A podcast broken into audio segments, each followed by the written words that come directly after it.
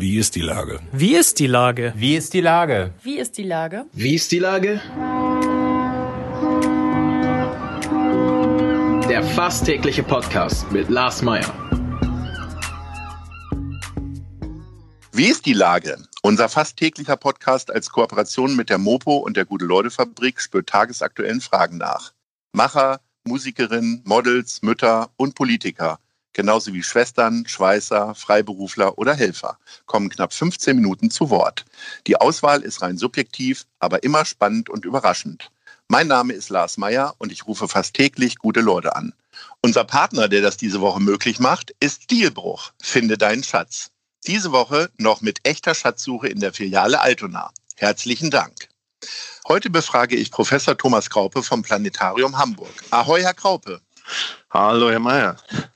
Lieber Herr Kraupe, ziemlich genau auf den Punkt. Seit 20 Jahren sind Sie Intendant des Planetariums. Eine sehr lange Zeit, in Lichtjahren natürlich sehr wenig. Wie ist die Lage im Planetarium?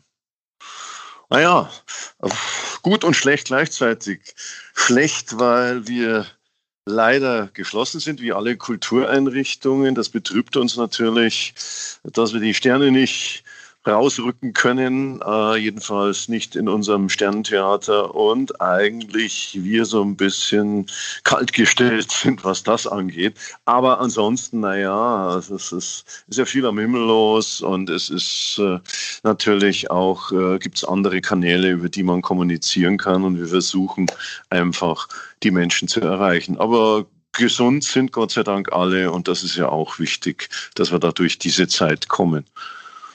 Ich habe ja 20 Jahre angesprochen, die Sie jetzt im Planetarium sind. Wie hat sich Ihre Arbeit verändert in den 20 Jahren? Oh, äh, ja, das war natürlich am Anfang ganz andere Technik und ganz anderes Team. Äh, es ist immer spannend geblieben, sagen wir so, was sich nicht verändert hat, sage ich mal zuerst. Es ist immer spannend und herausfordernd geblieben und stets voller Überraschungen. Ähm, geändert hat sich die Technik. Da begann, als ich kam, gab es äh, Dia-Projektoren. Also das kennen vielleicht noch ein paar Leute. Naja, so unsere, äh, ich weiß mhm. nicht, äh, unsere Altersklasse kennt das noch. Oder Herr Mayer, kennen Sie noch einen Dia-Projektor? Ja, durchaus, na klar. Ja, ja, ja das die Urlaubsbilder dadurch geguckt. ja, wir haben noch einige zu Hause, die Dias. Ja, das war damals wirklich so, äh, so handmechanische Arbeit, sehr viel dabei. Natürlich, das Erzählen war da, aber es war eine andere Art der Umsetzung, der Technik natürlich da.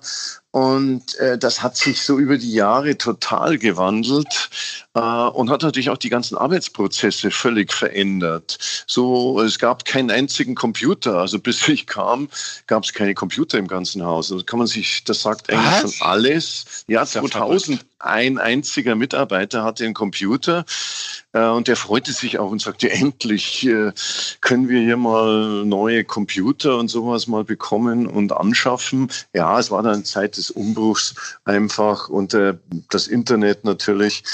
Äh, und das kann man sich kaum mehr vorstellen. Es gab natürlich keine Handys und äh, das, das Ganze, der, der Arbeitsrhythmus war natürlich auch ein ganz anders. Man konnte wirklich noch so in einem Raum sitzen, in Ruhe, nachdenken und eine Anfrage, die war schriftlich, brieflich kam die und da hatte man zwei Wochen Zeit. so war das ja in den Behörden immer, zwei Wochen Beantwortung eines Briefes maximal und äh, Heute ist natürlich eine E-Mail oder, oder irgendwo auf Facebook oder so, wenn ein Kommentar kommt, wenn da nicht eine Stunde später schon beantwortet ist, dann, dann beschwert sich schon jemand und regt sich auf. Also es ist einfach ein anderer Rhythmus, an dem muss man sich gewöhnen. Also da haben wir uns natürlich gewöhnen müssen und auch wollen, äh, weil einfach der Informationsfluss auch ein ganz anderes und einfach die Vielfalt ist eine ganz andere, mit der man umgeht. Und auch die Menge, der, die Anzahl der Menschen, das Team ist viel größer geworden. Das ist natürlich auch was Spannendes und was Schönes, muss ich sagen.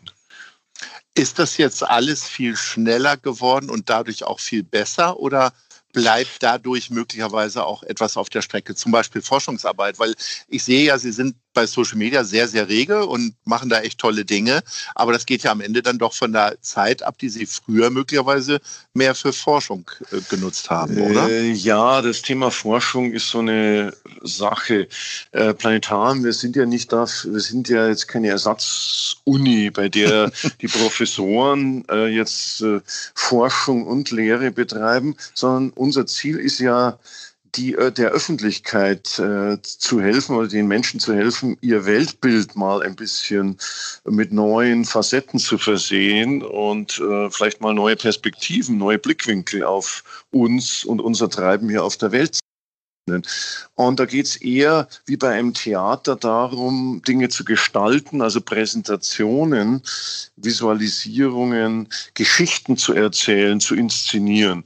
Also ich bin da eben Sie sagten es ja zutreffend, äh, Intendant. Das ist zwar nicht die offizielle Bezeichnung, aber äh, das hatte ich damals vorgeschlagen, diesen Begriff, aber war dann für alle anderen Kollegen, also in Planetarium-Szene wäre das zu, zu neu, zu revolutionär, hätte ich fast gesagt, äh, gewesen. Aber kurzum zur Frage, also die, äh, was man verliert, ist in der Tat, was, was Gefahr läuft zu verlieren, sind natürlich die Ruhemomente, sind die Momente, für die es Planetarium auch da ist. Das muss man einfach sehen. Und ich weiß, dass viele Menschen sagen, ja, Früher war das besser, an, es war einfach anders. Und da konnte man mal sitzen und in die Sterne schauen und einfach nur mal fünf Minuten da sitzen. Und da kamen nicht Fakten daher. Vielleicht, äh, obwohl auch die gab es ja in Hülle und Fülle damals schon, haben meine Vorgänger auch gemacht. Aber dieses sie mal Dampf rausnehmen und auch mal entspannen, auch mal meditieren, ein bisschen in sich gehen. Das gehört auch zum Planetarium. Und zugegeben, man muss versuchen, und wir haben es versucht, vielleicht ist es uns nicht immer gelungen, äh, auch da äh, solche Formate zu schaffen, in denen das weiterhin möglich ist oder vielleicht auf neue Art mit Musik, mit Poesie, der kleine Prinz oder was immer, dass es da mit Musik und äh, Künstlern auch äh, das Nachdenken über den über uns und den Kosmos ermöglicht wird. Also da, da, da muss man immer wieder bremsen, das ist ganz richtig. Da geht schnell was verloren, wenn man nur äh, einfach eine Aneinanderreihung, wenn man nur Show machen würde. Und das wollen wir auch nicht. Also das ist nicht, äh, nicht das Planetarium. Einfach nur die Menge. Ist denn, äh, wir haben ja das Internet schon angesprochen, sind Sie noch mehr zusammengewachsen mit Kollegen in aller Welt dadurch und findet dadurch einfach noch mehr Austausch statt? Weil früher musste man sich Briefe schreiben, die dann wahrscheinlich sogar wochenlang unterwegs waren. Äh, heute äh, gibt es dann Zoom-Meetings mit Planetarien in anderen Ländern oder so? Oh ja, die gibt es und die gibt es häufig und das ist natürlich jetzt derzeit äh, in der Pandemiezeit natürlich eine, eine Inflation davon fast schon, aber da hat ja was Gutes, ganz richtig. Der Austausch ist groß und es ist einfach vernetzt alles, wie die ganze Welt, wie die Gesellschaft, wie die Gesellschaften selber, aber wir wir tauschen uns aus und es gibt laufend Kontakt, also eigentlich täglich mit irgendeinem anderen Planetarium. Und äh, es gab ja jetzt auch äh, Konferenzen im Zoom-Bereich, wo mehrere hundert Personen gleichzeitig da im Chat oder im, im Zoom-Meeting waren. Natürlich nicht alle durcheinander sprechen konnten, das ist klar. Also man tauscht sich da schon aus, auch sogar, wir können sogar Planetarien zusammenschalten und Veranstaltungen gemeinsam machen, sogenanntes Domecasting. Und das ist die Zukunft, dass man Menschen nicht, um, dass man ganze Gruppen von Menschen miteinander in Kontakt bringen kann, die in einem Planetarium sitzen und vielleicht gemeinsam etwas erleben, also ein, eine Weltraummission, Mission, die live übertragen wird oder mit einem Astronauten chatten können und das ist ja nicht auf einen Ort beschränkt und nicht auf dem Fernsehbildschirm, sondern auf den großen rundum Bildschirm des Planetariums. Da kann man es dann auch erleben, gemeinschaftlich. Ist man nach 20 Jahren wunschlos oder haben Sie noch Ziele mit dem Planetarium Hamburg? Aber natürlich äh, hat man noch Ziele und Wünsche, sonst wäre es mir viel zu langweilig. äh, dass, dass die Unrast oder dass das mehr, ich will nicht sagen mehr, mehr, mehr, nur höher, schneller, weiter ist nicht das Ziel, aber Oh, zum Beispiel der, der Turm, der von Anfang an das Ziel, diesen Turm weiter äh, mit Leben zu erfüllen. Wir haben ungefähr die Hälfte des Wasserturms, ehemaligen Wasserturms im Stadtpark jetzt äh, für die Öffentlichkeit zugänglich gemacht und auch modernisiert, erweitert unten. Aber oben, da schlummert noch ein wahrer Schatz und wir haben ja auch noch die Sammlung Ebi Warburg äh, die wir da und nicht nur die äh, wirklich zugänglich machen wollen und diesen gigantischen Wasserkessel, der einfach, der mich eigentlich hierher geführt hat, muss ich ganz ehrlich sagen. Äh, diese, dieses schöne Turm, dieses Gebäude, diese Mischung aus grandioser denkmalsgeschützter Architektur und der Möglichkeit, innen etwas ganz Modernes zu machen. Also diese Kombination ist einfach toll und die weiter äh, mit Leben zu erfüllen. Oder auch Künstler einzuladen, besonderen Künstler. Da hat man natürlich Träume, wem man da alles, mit wem man zusammenarbeiten will. Und ich hoffe mal, dass da noch das eine oder andere geht. Als sehr ungeduldiger Mensch muss ich fragen, warum dauert es denn so lange, diesen Turm mal irgendwie so herzustellen, dass er begehbar ist und äh, also fehlen die Mittel oder dauert sowas wirklich so lange? Ja, da könnte ich jetzt einen ganzen Roman erzählen, mhm. äh, wie, wie, viele Anläufe es schon gab. Einerseits, andererseits, es ist wirklich schwierig. Dieser Turm ist nicht für Menschen gebaut. Es ist ein Wasserturm. Und nach den Richtlinien, die laufend verändert werden, äh, gerade nach dem 11. September 2001 äh, wurde es immer schärfer. Das Thema Fluchtwege und so weiter ist es schwierig.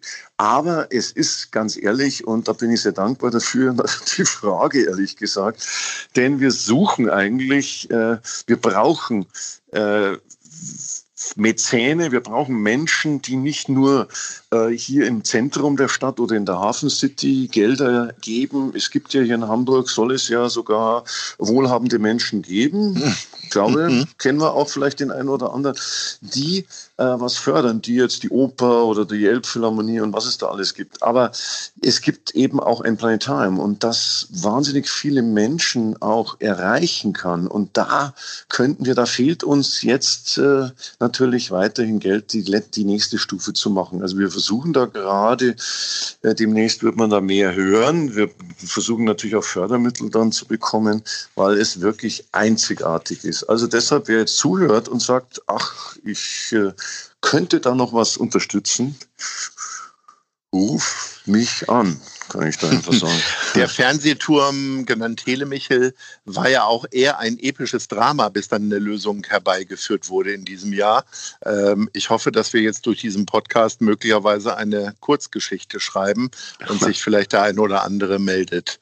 Ähm, gibt es noch als letzte Frage, gibt es eigentlich am Himmel immer noch Phänomene, die Sie verwundern oder überraschen können oder einfach nur begeistern können?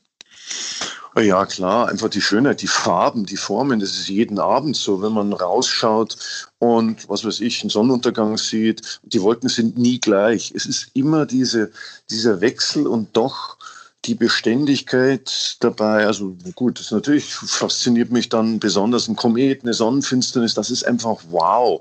Das sind Effekte, die oder Ereignisse, die tief reingehen. Also nicht einfach nur ins äh, ins Denken, in, in den Bereich Wissen, intellektuell irgendwie, sondern emotional, die einen wirklich zu trennen oder zur Begeisterung äh, rühren können und bewegen können. Und das muss ich wirklich sagen, das ist ja das, was wir erreichen müssen, dass Menschen einfach auch die Augen öffnen und schauen und äh, emotional auch reagieren können, sich freuen können.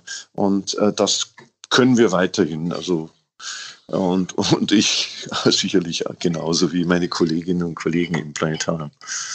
Schön, wenn man nach 20 Jahren immer noch mit so viel Begeisterung über seinen Beruf spricht, lieber Herr Kraupe. Ich wünsche Ihnen, dass Sie die nächsten 20 Jahre weiterhin so viel Freude und Begeisterung haben und äh, wünsche Ihnen eine gute Zeit und hoffe, dass wir uns bald wieder hören. Ja, danke. Es braucht eben gute Mitstreiter und äh, Menschen, auch wie Sie, die, die eben in der Stadt unterwegs sind und äh, Menschen verbinden und zusammenbringen.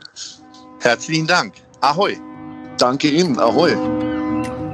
Dieser Podcast ist eine Produktion der Gute-Leute-Fabrik und der Hamburger Morgenpost.